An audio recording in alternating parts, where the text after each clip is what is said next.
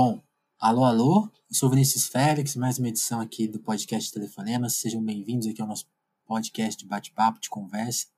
O Telefonemas nessa campanha eleitoral está apoiando a campanha do Boulos em São Paulo, né? A gente decidiu se posicionar, decidiu apostar nessa questão né, de um veículo de imprensa. O podcast, o Telefonemas é um veículo de imprensa, é independente, mas também é um veículo de imprensa que o veículo de imprensa deve votar é importante. Se a gente acredita na democracia, tem que se posicionar com o voto. Assim, o voto ele é um direito nosso e ele só funciona quando a gente usa ele, né? a gente não acredita que vale abdicar. Votar também é criticar o candidato, também não é um apoio restrito. Acho que é bom a gente sempre botar isso em jogo e conversar. A gente acredita nisso e acredita na campanha do Boulos também. E a gente está aqui com outra pessoa que acredita na campanha do Boulos e que está também concorrendo, a vereadora que é a Simone Nascimento. Simone, seja bem-vinda. Quem é você? Se apresenta aí, por favor. Oi, gente, tudo bom? Primeiro eu queria agradecer o convite do, do Vinícius Félix. Eu sou Simone Nascimento, eu tenho 28 anos, eu sou formada em jornalismo pela PUC São Paulo, sou moradora de Pirituba, periferia aqui da região noroeste da cidade de São Paulo, e estou candidata a vereadora de São Paulo pelo PSOL, partido que eu sou filiada desde 2014 e ao lado também dos movimentos sociais, movimentos de juventude e do movimento negro, são os movimentos que eu construo desde a adolescência, né? Eu faço parte do Movimento Negro Unificado, que é uma entidade do movimento negro brasileiro que existe há mais de 42 anos, existe há mais tempo do que eu tenho de vida, e também sou fundadora de um movimento nacional de jovens que chama Rua Juventude Anticapitalista, que nasceu aí para disputar o sentido das ruas no Brasil esse momento em que a gente disputa os rumos do país e da política. Né? Então, eu estou candidata de forma muito coletiva aí para continuar essa luta nossa de tantos e tantos anos aí da esquerda brasileira. Sim, sim. Simone, por, por que concorrer assim? O que, que você acredita que, que você pode fazer ali na, na, na como vereadora, né? Que, que papel você acha que você pode desempenhar e por que você acredita que, deve, que, que vale a pena ir atrás disso? Assim? Por que, que você foi atrás disso você estava na militância há tanto tempo sem concorrer a nenhum cargo. Quando você decidiu, não, agora é hora de ir lá para dentro? Como que foi? Bom, a gente vive um momento muito difícil na política brasileira, né? A extrema-direita uhum. avançou sobre o país, o governo Bolsonaro. Eu sou militante desde os 15 anos, então tenho 13 anos de militância junto aos movimentos sociais. Eu acredito que política a gente faz todos os dias da nossa vida, né? Os movimentos então. sociais fazem política, os movimentos de periferia e a gente não encontra espaço para legislar nessas casas, né? A Câmara de Vereadores de São Paulo, por exemplo, tem 55 cadeiras, nenhuma é ocupada é, por mulheres negras, né? Então, nesse sentido, nós resolvemos coletivamente que era necessário também é, disputar as eleições esse ano, né? No sentido da gente apresentar o nosso projeto político para a sociedade, um momento que a sociedade está mais aberta a ouvir propostas políticas, mas contribuir também nessa disputa, né?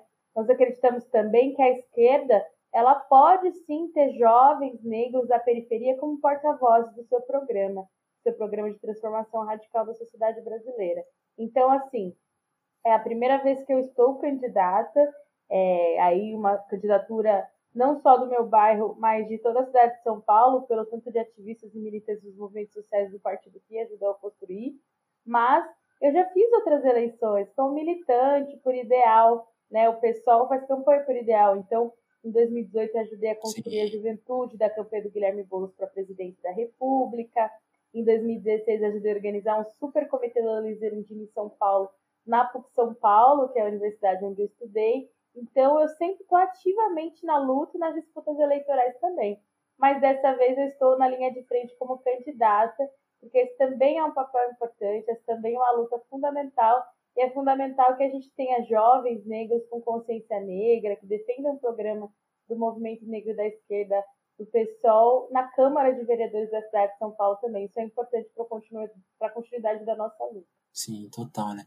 Tem, eu estava tava lendo uma matéria que saiu sobre, sobre você, né? Sobre esses candidatos que estão é, vão vão concorrer pela primeira vez, né? Tem um número interessante de pessoas justamente na mesma situação que você que vão decidiram concorrer pela primeira vez. E aí nessa matéria fala, né, desse, desse número que é bem vergonhoso assim, né? Em São Paulo só até hoje só tivemos até eleitas, né, duas candidatas mulheres negras, né? É um número horrível, né? É, a gente tem uma subrepresentação histórica no país, né? O Brasil tem apenas 132 anos de falsa abolição e essa subrepresentação, tanto de mulheres como de mulheres negras, tem a ver com uma lógica estrutural da sociedade brasileira, onde os espaços públicos de fazer política são destinados aos homens brancos ricos, né? E o espaço da mulher negra como o pilar da pirâmide ali social da exploração. Então, quando a gente não tem nenhuma mulher negra na Câmara de Vereadores, como você falou, nós estamos vendo um reflexo do que é a cidade mais rica da América Latina, da América do Sul, uma cidade onde é perpetuada essa desigualdade racial de um país que teve a escravização como elemento fundante da sua sociedade. Então a gente tem lutado bravamente para mudar essa situação. E para mudar essa situação, só com muita mobilização popular, com muita luta, para que a gente possa reverter um quadro estrutural mesmo, né? Não nos querem nesses espaços porque não nos querem tomando os rumos da sociedade brasileira. As mulheres negras são a maioria da sociedade brasileira, nós somos 25% da população, né? As negras e negros são 56%, entre toda a população, as mulheres negras são a maioria. Então, nós estamos em todos os lugares da sociedade trabalhando, é, é, construindo a sociedade, erguendo a cidade de São Paulo, mas não estamos no espaço onde podemos fazer políticas públicas, fiscalizar o orçamento. Eu costumo dizer que em cada quebrada dessa cidade existem mulheres negras, mulheres lutadoras dos bairros, que conhecem os piores problemas dos seus locais, as melhores soluções, têm ótimas ideias, mas não encontram espaço para que essas ideias façam valer e possam legislar. Então, dentro dessa chapa com Boulos Erundina, a gente tem proposto a inversão de prioridades e valores. Isso passa pelas mulheres negras na linha de frente e ocupando a Câmara de Vereadores também. Essa subrepresentação, como você falou, ela existe há muitos e muitos anos. Né? A gente só teve três mulheres negras até hoje na Câmara. Quando a gente fala em Brasil também, né? Então, é uma luta que nós precisamos ter é, de forma longínqua, né? E é uma luta em que as mulheres negras estão há muitos e muitos séculos, né? A gente sabe o quantas vieram de nós, e é por isso que a gente diz que uma mulher negra ocupando espaço político é coletivo, porque não tem como, essa história não é individual. Né? Para que a gente pudesse avançar, muitas lutaram muito, e com certeza lutarei muito para que muitas outras avancem depois de mim. Sim, total. Simone, eu acho que o, a, existem vários mitos, né, sobre acho que acho que, por exemplo, na grande mídia, assim, né, nos grandes veículos, até né, a opinião média que a gente vê na internet, tem muitos, muitos equívocos sobre como que a, a as periferias do Brasil e, e, São Paulo, né, que é uma cidade enorme, acho que pouca gente consegue entendê-la profundamente. Existe muito, a gente vê muito preconceito, muita opinião de, de sem, sem, sem qualquer análise, sem qualquer critério, né? sem qualquer base na realidade. E aí, quando se, se fala dos movimentos de esquerda na, na, nas periferias, acho que esse problema aumenta. Assim, existe muita, muitas falas equivocadas. Como que você lê o, atual movimento, dizer, o atual momento da, dos movimentos que você atua, até do PSOL, assim, é, é, é tão é, é tão, tá tão complicado quanto as pessoas pensam ou você sente que existe algum apoio, as pessoas estão procurando entender as, as propostas, elas também estão revoltadas, porque eu acho que tá todo mundo querendo um tipo de mudança que não veio com Bolsonaro que e, e a disputa política está em jogo, né? Não é, não é um campo tão, tão, tão perdido quanto, quanto querem fazer a gente crer, né? Como que você tá, como que você lê isso? E como você lê essas análises tão preconceituosas assim? Você também sente que, que elas existem? Olha, a gente vive um momento muito difícil na política brasileira, porque a gente tem sobre o comando de um país, da nação brasileira, um homem que acredita na perpetuação do genocídio e é racista e é homofóbico, é opressor e que levou o Brasil nesse momento de pandemia é um caminho onde não se pode salvar nem economias nem vidas. A gente está mergulhado em inflação, a gente está é, sobre os efeitos de ser a segunda cidade aqui em São Paulo, no caso, mais contaminada do mundo, e ser também um dos países mais contaminados da América do Sul. Né? Então, Sim. os efeitos são drásticos, porque isso é uma crise sanitária, econômica, política, e a gente sabe muito bem que antes da pandemia do coronavírus as coisas já não estavam muito bem, né? A partir do momento que a gente teve o golpe em 2016, e aí a gente teve o Temer, uma grande resistência, e aí nós tivemos o governo Bolsonaro, então, nós estamos em disputa, num país em disputa. Ao mesmo tempo, é, os movimentos sociais brasileiros, os partidos de esquerda, nunca deixaram de apresentar uma resistência e apresentar o seu programa divergente a esse que hoje está à frente do país, né? Então, quando a gente pensa na pandemia Sim. do coronavírus, por exemplo, foi fundamental que o pessoal tivesse aquela bancada com paridade de gênero e aqueles deputados federais no enfrentamento para fazer com que o auxílio emergencial não fosse de 300 reais, mas fosse de um salário, de, fosse mais do que isso, né? Fosse algo em torno Sim. de 600 reais e um pouco mais para mães solos, né? Então, essa resistência ela foi fundamental mesmo no governo Bolsonaro. Então, a primeira coisa que eu constato é que há resistência apesar de um cenário difícil e duro como esse. A pandemia agravou isso, mas também houve resistência, porque nas periferias, por exemplo, houve muito auto-organização uhum. dos periféricos, Total. dos movimentos sociais, que diante da ausência completa do Estado, tanto a nível estadual como nacional, se auto-organizaram para resistir.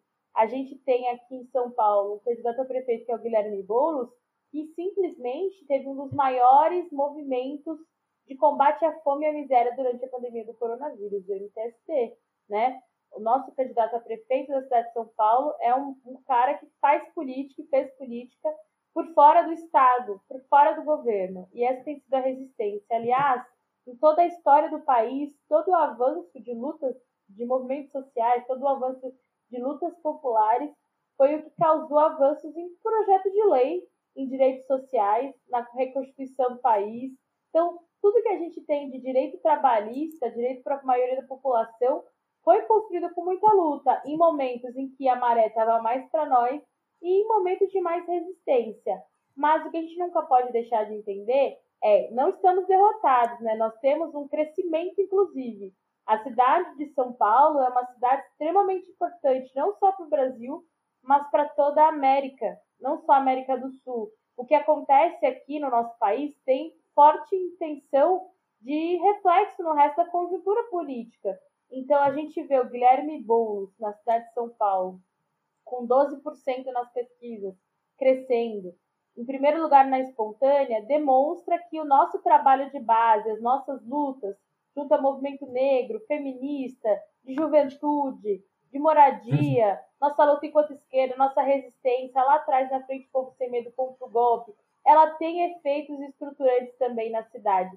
E nós precisamos nos manter assim, independente da dificuldade, manter foco na luta de que nós vamos virar o jogo, né? Então, é, acho que ao mesmo tempo que a gente tem uma conjuntura dura, difícil, a gente não pode deixar jamais de resistir e não só resistir, cavar avanços e vitórias. Então, é um cenário bastante difícil hoje no país, não só pela questão da pandemia, mas pelo governo que atualmente dirige o nosso país mas há também resistência que se demonstra em práticas, inclusive, para que a gente possa, nas eleições, lutar para que isso seja algo possível de ser uma, uma, uma forma de avançar também na política é, legislativa, na, nas câmaras, nas prefeituras. Então, essa eleição ela não é uma eleição qualquer, ela é uma eleição de aferição de forças, de relação de forças, do quanto o projeto bolsonarista avançou ou não, e do quanto nós estamos resistindo para impor essa derrota e tirá-la do poder, né? Então, sem dúvida alguma, além do Boulos da Erundina na prefeitura, tem uma bancada de vereadores que são lutadores sociais ligados a movimentos que constroem luta no cotidiano, que já faziam política antes de serem candidatos ou vereadores, vai ser fundamental. Até para ressignificar o fazer política, né? Eu acho que política é nós fazemos mas nós queremos fazer também nas casas legislativas, onde nós podemos redirecionar orçamento, onde nós podemos colocar a periferia em primeiro lugar, onde a gente pode vencer as desigualdades antes de grandes momentos de mudança, mas até lá que nosso povo não passe fome, tenha moradia, tenha transporte, é possível fazer muito através de uma prefeitura é, bilionária como a cidade de São Paulo e tendo uma casa legislativa que governe pelo interesse do povo, mais do que grandes conchaves de subsecretarias, de emendas parlamentares, de apoiar famílias políticas que estão há anos no poder, a gente colocar pessoas, pessoas que entendem qual é as necessidades do povo da cidade de São Paulo, quem são essas pessoas que têm rosto, endereço, carne e osso, né? Então, acho que nosso povo, quem sabe, vai avançar muito nesse sentido de colocar representantes que de fato representem em primeira pessoa, e haja uma identificação, uma representatividade real aí nos interesses da maioria que nós somos, né? Sim, sim. Acho que é, foi muito, é muito boa a sua fala nesse sentido, né? Acho que é bom reforçar, as, as pessoas verem essa, essa. Acho que pela a pouca representação que, que, os, que os movimentos têm na mídia e na internet, existe uma ilusão que não tem ninguém trabalhando, né? Que, não tem ninguém agindo e as pessoas ficam comprando umas brigas, umas brigas, brigas abstratas, né? Aí, Simone, eu queria te falar justamente dessa questão de briga. Acho que a campanha se dá hoje em dois movimentos, né? Na rua e na internet. Como que você está sentindo a rua e a internet? Que lugar que é mais fácil, que lugar é mais difícil, que lugar o dinheiro fala mais alto, a propaganda? Como que você está sentindo? E, e, e, Olha, que caminho assim, a, que caminho a campanha está apostando mais e acreditando mais para dar certo? Olha, nas eleições o dinheiro sempre fala mais alto independente do cenário, né? E nós, é, pessoal, candidatos da esquerda das periferias, nós temos menos dinheiro, mas a grande diferencial sempre foi a militância, o olho no olho. Eles têm máquinas, dinheiro, mas eles não têm pessoas de verdade como nós temos, né? A gente não paga cabo eleitoral, a gente não dá um bloco de panfleto na mão de uma pessoa que nem leu o panfleto, nem sabe, nem concorda com você, mas está desesperado por conta de um emprego. Nós fazemos política no convencimento do um a um. A gente faz luta porque as pessoas acreditam, sendo elas das quebradas ou dos outros lugares no seu programa, nas suas ideias. Então, esse ano uhum. tem um diferencial muito diferente. Eu já fiz campanhas várias vezes no pessoal, para presidência, como falei, para prefeitura, para governador, para outros proporcionais do passado. E a gente tinha essa grande vantagem do olho no olho nas ruas, porque é o melhor de nós, militantes do pessoal, dos movimentos sociais, é conversar com as pessoas, é ouvir o que elas têm de indignação no mundo, quais são as dores, quais são as aflições, quais são as necessidades de transformação, ideias que ela tem para mudar o lugar onde ela vive. Esse é o grande diferencial. E esse ano é difícil porque a pandemia nos impõe limites, limitações. Então a gente tem tido pessoas que sim estão na rua conversando com as pessoas, mas com todos os cuidados, não é em todo lugar, tem muito lugar fechado, é com máscara, é com álcool gel, é com distanciamento, sem aglomeração, mas sem se furtar de conversar com as pessoas, de ouvir as pessoas, de estar na escuta, sem se furtar de conversar com as pessoas é, dos nossos bairros, das nossas ruas, das nossas praças, das nossas feiras, porque é fundamental. E as redes sociais também têm um papel fundamental, né? Um papel da gente atingir outras pessoas por meio das redes. As redes tempo que elas são importantes, né? Então, eu sou uma pessoa que usa muito a rede social, sempre fui isso, antes de ser candidata pela minha formação, pela minha geração. Então a gente tem mesclado redes e rua. Claro que em ambas situações, com o tanto que nós temos de dinheiro, que não é muito, mas a gente conta com o esforço militante das pessoas nas ruas e nas redes. Então, nas redes sociais faz muita diferença compartilhar, viralizar, marcar, repostar, é, interagir, engajar. E nas redes também faz muita diferença engajar, compartilhar, falar, conversar. Então, existem muitas Sim. formas da militância atuar, né? E conseguir aí extrapolar aqueles que têm máquinas, né? A gente conta sempre com essa luta nossa, que é uma luta que a gente faz e sempre vai fazer, independente do período pré e pós-eleitoral, que é esse debate com a população sobre as nossas ideias e sonhos. Sim, sim. Simone, eu queria que você falasse um, um pouco da sua história. Você, como você falou, você se formou em jornalismo. Como que como que você chegou né, no jornalismo, assim? Qual, qual que foi a sua, a sua ideia? Como, que, como Legal, que foi a sua olha, formação, né? Como que... Vai lá. essa pergunta. A comunicação ela é muito presente na minha história, até na questão da minha formação política, assim, né? Porque quando eu tinha 15 anos, eu participei do Grêmio da minha escola, da Dr. Joaquim Silvada, aqui em Pirituba, é na Vila Zarte, o bairro onde eu nasci, criei sou, e moro, né? Sou moradora até hoje. E lá nesse Grêmio a gente fez um curso que chamava Jornal Mural nas Escolas. E a partir do curso Jornal Mural nas Escolas, que inclusive é do comunicação como ferramenta de educação ativa na formação crítica de adolescentes, crianças, eu aprendi o que era comunicação. E esse projeto ele foi feito pela Viração do Comunicação, que é uma ONG, que foi o primeiro espaço político que eu participei depois do Grêmio da escola.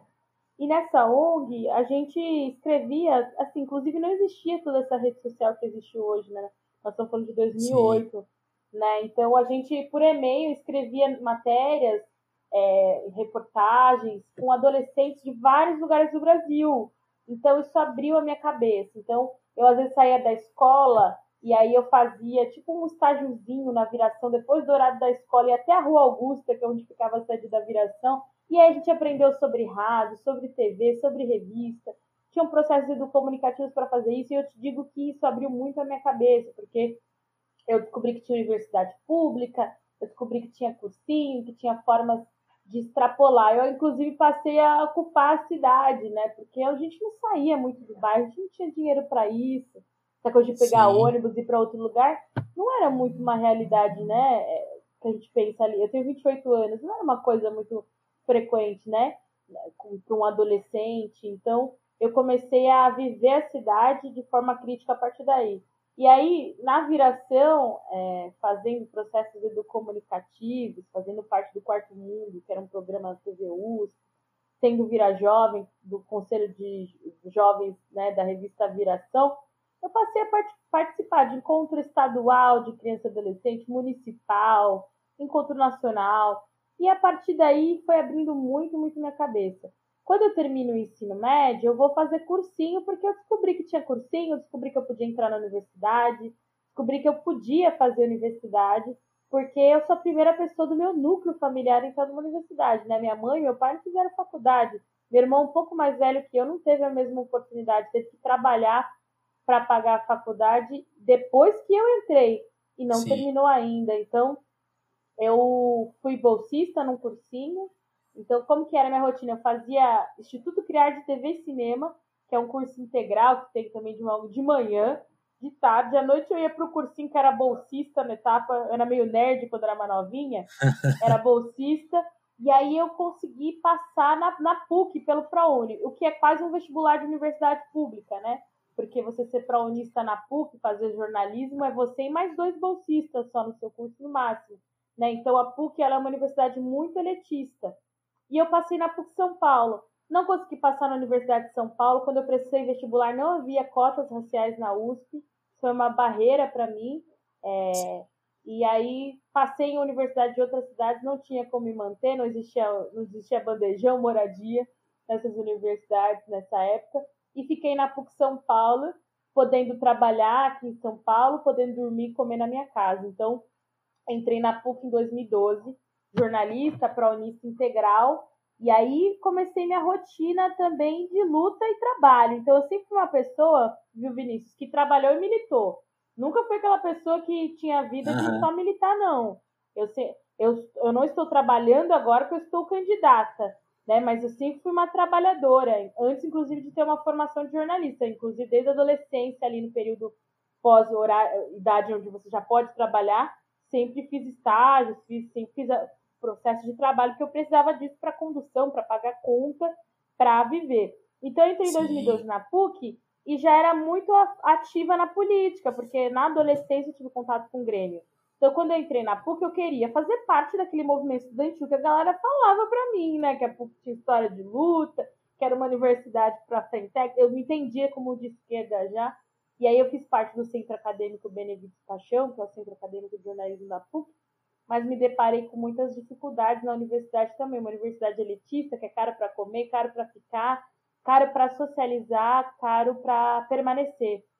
Então, minha principal Sim. luta na PUC São Paulo foi a luta pelos bolsistas, pelas negras e negros, pelos pronistas. Então, ajudei a fundar um coletivo de negros na PUC, fazendo décadas que a PUC não tinha um coletivo de negros. Então, com outras negras e negros, fundei o Negrações em 2014, um coletivo de negras e negros na PUC. Fiz parte do movimento de bolsista. E aí, quando vem em junho de 2013, é, o Brasil muda, né, Vinícius? Não sei quantos anos Total. você tem. Mas. Tem 30. É, a gente está tá na mesma turma. Sobreviveu, mesma geração, mesma geração, Vinícius. E assim, a gente tinha um movimento estudantil muito forte na PUC, muito forte no Brasil, mas era isso, a gente estava nas executivas de curso, debatendo o nosso curso, nosso, nossa grade do curso, o programa do curso, como permanecer, como fazer assistência estudantil. E aí a PUC era muito ativa, a PUC tinha greve, a PUC tinha ocupação, a gente ia para a Marcha das Vadias, Marcha da Maconha, vários bagulhos assim, né? Lutava pelas cotas raciais na USP, né? é, junto com o movimento piano, com os estudantes que estavam lá. Então, a gente dialogava com o coletivo negro do Mackenzie, o coletivo negro da Unifesp. Tinha uma vida muito forte ali na educação. Mas junho de 2013, Vinícius, nos leva à rua, né? Nos leva à rua Sim. de forma massiva. A gente ia em atos antes com 200, 300 pessoas, e aí junho nos leva às ruas. Então, aquilo expande a minha luta para uma, uma luta nacional, uma luta de São Paulo, uma luta muito maior, de forma muito, muito coletiva. Então, em 2014, eu fundo Rua Juventude Anticapitalista com outros 900 jovens do Brasil, no primeiro acampamento nacional de jovens anticapitalistas, no Rio de Janeiro, e a gente faz isso para disputar os rumos da rua. E real, né? A rua não parou depois de 2013, a gente continuou tendo lutas massivas. Conheço o Guilherme Boulos um pouco nesse período aí, a gente funda a Frente Povo Sem Medo depois para lutar contra o golpe, um período posterior, depois de junho, né, muita água rolou, veio aquele período de golpe, então a política estava ali vivendo momentos loucos no Brasil, difíceis, né? Então, é, da luta que eu fazia no movimento estudantil na PUC em defesa dos bolsistas, das pessoas de periferia como eu, para não só mais pessoas entrarem, mas para a gente conseguir permanecer, eu me torno diretora de assistência estudantil da Uni em 2015, que é a gestão que enfrenta o golpe. A gente toma posse na Uni em 2015, depois de um encontro com mais de 10 mil estudantes no Brasil, dos maiores encontros da Uni. É, sou eleita diretora da Uni na, no chão da Universidade da PUC São Paulo, me torno diretora de assistência da, estudantil da Uni, junto com uma, uma diretoria de estudantes da luta em todo o Brasil, de várias posições políticas na esquerda. E aí, em 2016, tem o golpe contra a Dilma. E eu, que sempre fui oposição aos governos do PT, porque sou filiada ao pessoal desde 2014, entendo a necessidade de combater o golpe, entendo isso coletivamente com outros movimentos sociais. E aí vem a Povo Sem Medo, a gente é, também no período da Uni construiu o maior encontro de estudantes negros da Uni, da história da Uni, que foi o quinto Uni. Então, é, existe algo acontecendo no nosso país, e o que eu sempre troco ideia com outros jovens é que às vezes esses períodos eles duram 5, 10 anos, sabe, Vinícius? E que lutar é para a vida toda. Então, desde que eu tinha 15 anos até 2015, o Brasil era uma coisa, depois o Brasil mudou e ele está em disputa pesada. Mudaram, inclusive, as disputas que a gente está fazendo nessa luta. Então, eu sou muito convencida, inclusive quando eu olho para a Luiz Erundina, que tem 85 anos, nossa candidata vice, é que a luta é para a vida toda, que hoje eu estou jovem, que eu sou uma jovem negra de quebrada candidata a vereadora, mas que amanhã eu posso não estar mais jovem com certeza estar na luta, entende? Então, é, eu venho de uma luta muito forte na juventude, estou com 28 anos, quase é, terminando aí o ciclo de jovem, mas vivi intensamente essa juventude de luta, né? E isso é, é de uma força coletiva tão legal que eu não me arrependo em momento algum de ter trabalhado, né? Então, durante estudado e ter dedicado parte desse tempo precioso para a luta coletiva. Então, durante toda a universidade, estagiei, quando era diretora da Uni, trabalhava e era diretora da Uni, estava na universidade, então achava muito importante dedicar um tempo para a luta e continuo fazendo isso. Então, estar candidata a vereadora hoje, é, depois de ter, sei lá, coordenado a 16ª Marcha da Consciência Negra em 2019, é simplesmente uma escolha de luta coletiva dos movimentos que era necessário que a gente disputasse também a Câmara de Vereadores e que se a gente for ganhar, que isso seja reflexo dessas lutas, desse acúmulo de luta tão coletiva nesse último período e de uma geração que eu faço parte, né, Vinícius? Eu faço parte de uma geração que aprendeu nas ruas a disputa política que está se fazendo hoje no país, né? Então, inclusive, assina um manifesto do Rua que chama Manter Vivo o Sonho das Ruas. Nós somos uma geração do Ele Não, da Marcha das Mulheres Negras, de julho de 2013, das ocupações secundaristas, nós somos a geração do Fora Temer, nós somos a geração do Ele Não, então é, nós somos uma geração de luta,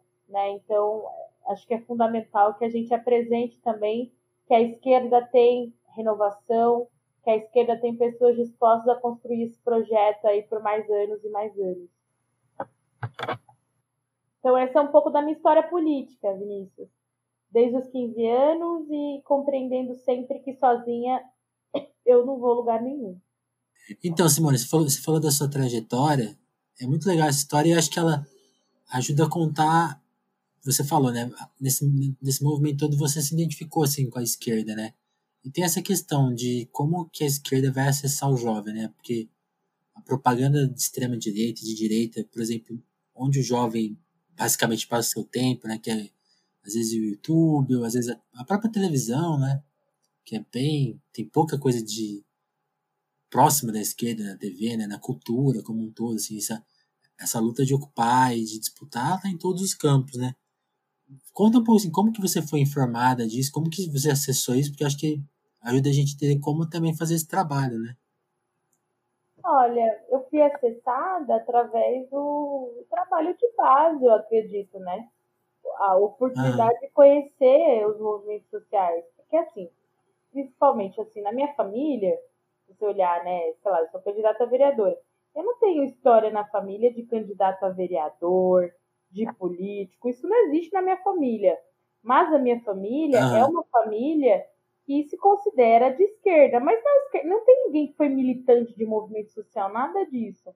Mas todos são da periferia, meus avós são nordestinos e são pessoas que têm valores em defesa dos direitos humanos. Isso formou meu pilar, né? Então, minha mãe sempre foi contra o racismo, sempre me ensinou as dificuldades de ser uma mulher negra. É, meus avós sempre me incentivaram a estudar, meus avós sempre, é, votavam na esquerda. Né? Então, assim, então, a primeira coisa que eu digo é, eu, me entendi, eu entendia que defender seres humanos, defender direito social, era uma pauta de esquerda, porque assim eu compreendi na minha formação política. Mas a minha família sempre me deixou muito livre para aprender a vida e vivenciar as coisas. Então, assim, eu não tinha ninguém que me levou no movimento social, nada disso. Eu conheci isso pela, por uma série de fatores. Primeiro, pela escola, como eu disse, né? é, de conhecer pessoas bacanas e tal. De, a minha primeira marcha de rua, né? Eu sou uma pessoa que vai para a rua, que vão nos atos né, de rua, de mobilizações, acho uma ferramenta fundamental de diálogo e, e, forma, e força né, na sociedade. Mas meu primeiro ato de rua foi uma marcha da consciência negra, porque eu tinha um professor de filosofia que achou importante a educação afro, que é uma lei, inclusive, né? E ele apresentou para mim, para minha turma, que existe uma marcha da consciência. E nós fomos a marcha da consciência negra. Eu era adolescente. Isso foi importante para eu entender que tinham pessoas que não só eram contra o racismo, como existia um, mov um movimento de pessoas negras em São Paulo, e que isso existia no mundo, e as pessoas se organizavam e elas iam para Paulista falar contra o racismo. Essa formação, esse acesso à informação, a comunicação foi uma ferramenta fundamental para que eu entendesse o que existia de posição política na sociedade e o que existia de projeto político. Então, assim, a educomunicação, a comunicação social, que mais tarde eu vou fazer jornalismo na PUC, foram ferramentas importantes para abrir minha cabeça a uma diversidade de informações. E a partir daí, de forma crítica, eu entender também qual era a minha posição. Porque a esquerda não é uma coisa só, né, Vinícius? Quando eu estou na universidade, mais tarde, e onde eu entendo assim que, sei lá, eu fui no Fórum Social Mundial em 2010, é, quando eu era uma jovem adolescente. Ali tem todo tipo de posição política. É, fui em fórum, como eu falei, de criança, adolescente, várias coisas. Então, assim, vamos dizer que eu tive um leque de caminhos políticos que eu poderia ter tomado. Posso dizer que várias posições políticas me disputaram, tentaram me conquistar ao longo da trajetória política. Mas eu me identifiquei com o pessoal eu entendi que o PSOL ele fazia uma disputa de projeto político do país, entendeu? Uma perspectiva antifascista, uhum. uma perspectiva contra o genocídio da população negra, que era o único de fato que não ia negociar a vida do povo da periferia. Então, aquilo me fez me convencer da necessidade de me filiar ao PSOL. Mas é, a gente conhece e escuta pessoas disso. Então, quem é militante, quem é ativista, como, como a gente pode fazer? É nunca deixar de falar o que você pensa para as pessoas, nunca se furtar de dialogar com os seres humanos, de trocar ideia. Onde você pisa o seu pé, seja no seu trabalho, onde você estuda, onde você vive, você tem que falar para as pessoas o que você acredita, você tem que ouvir o que elas acreditam também. Então, assim, é assim que mais pessoas vão sendo ganhadas, construídas, assim que a gente ganha meios de corações, que a gente começa, é, costuma dizer, né? A gente Sim. ganha muitos corações conversando com as pessoas, fazendo trabalho de base, construindo auto-organização. Então, se você está na universidade, você é um estudante, luta pela tua luta. Se você é uma mulher negra, luta pela tua luta. Se você está na periferia, luta pelo seu bairro. Então, assim, a gente. Só que, assim, essas lutas, elas não são isoladas. Essas lutas, elas precisam ter um projeto final. Elas precisam direcionar aquela luta, aquela força para algum projeto. E eu entendi, Vinícius, que independente de onde eu estiver, se eu me formei na universidade, não estou mais no movimento estudantil, mas se eu estou no movimento negro, se eu estou em Pirituba, eu tenho que entender que o que eu estou fazendo muitas outras pessoas estão fazendo no resto do Brasil e elas apontam para o mesmo projeto, entendeu? Isso é sobre Sim. projeto político. Então, você pode estar fazendo um trabalho no seu bairro, mas quem que no resto do Brasil está fazendo uma coisa como você e você se identifica? Porque sozinhos, a gente, não, a gente pode ser crítico tal, mas a gente não muda nada sozinho, a gente não move estruturas tão antigas, tão oligarcas, tão capitalistas, sozinhos a gente precisa de fato ser formiguinha, sabe? Se juntar e falar, putz, assim eu tô mais forte, assim aquele meu sonho né, vai ser potente. Então, de fato, não somos seres individuais. Então, acho que é assim que a gente conquista mentes e corações, Vinícius. Não se furtando de falar suas ideias, não se furtando de se comprometer a um projeto coletivo. A minha ideia na minha cabeça pode ser incrível, mas eu tenho certeza que, e a sua na sua cabeça pode ser incrível. Mas se a gente trocar a ideia vai ser muito melhor.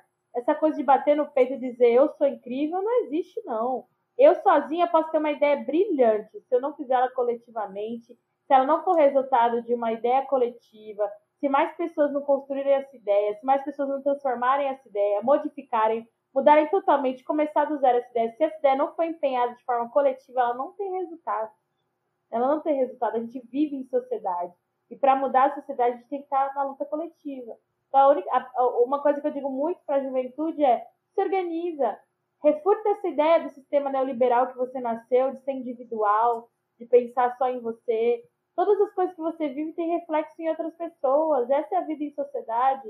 Isso é ser ser humano, né? Isso é estar no nosso país, na nossa cidade, no nosso bairro. Tudo são espaços políticos.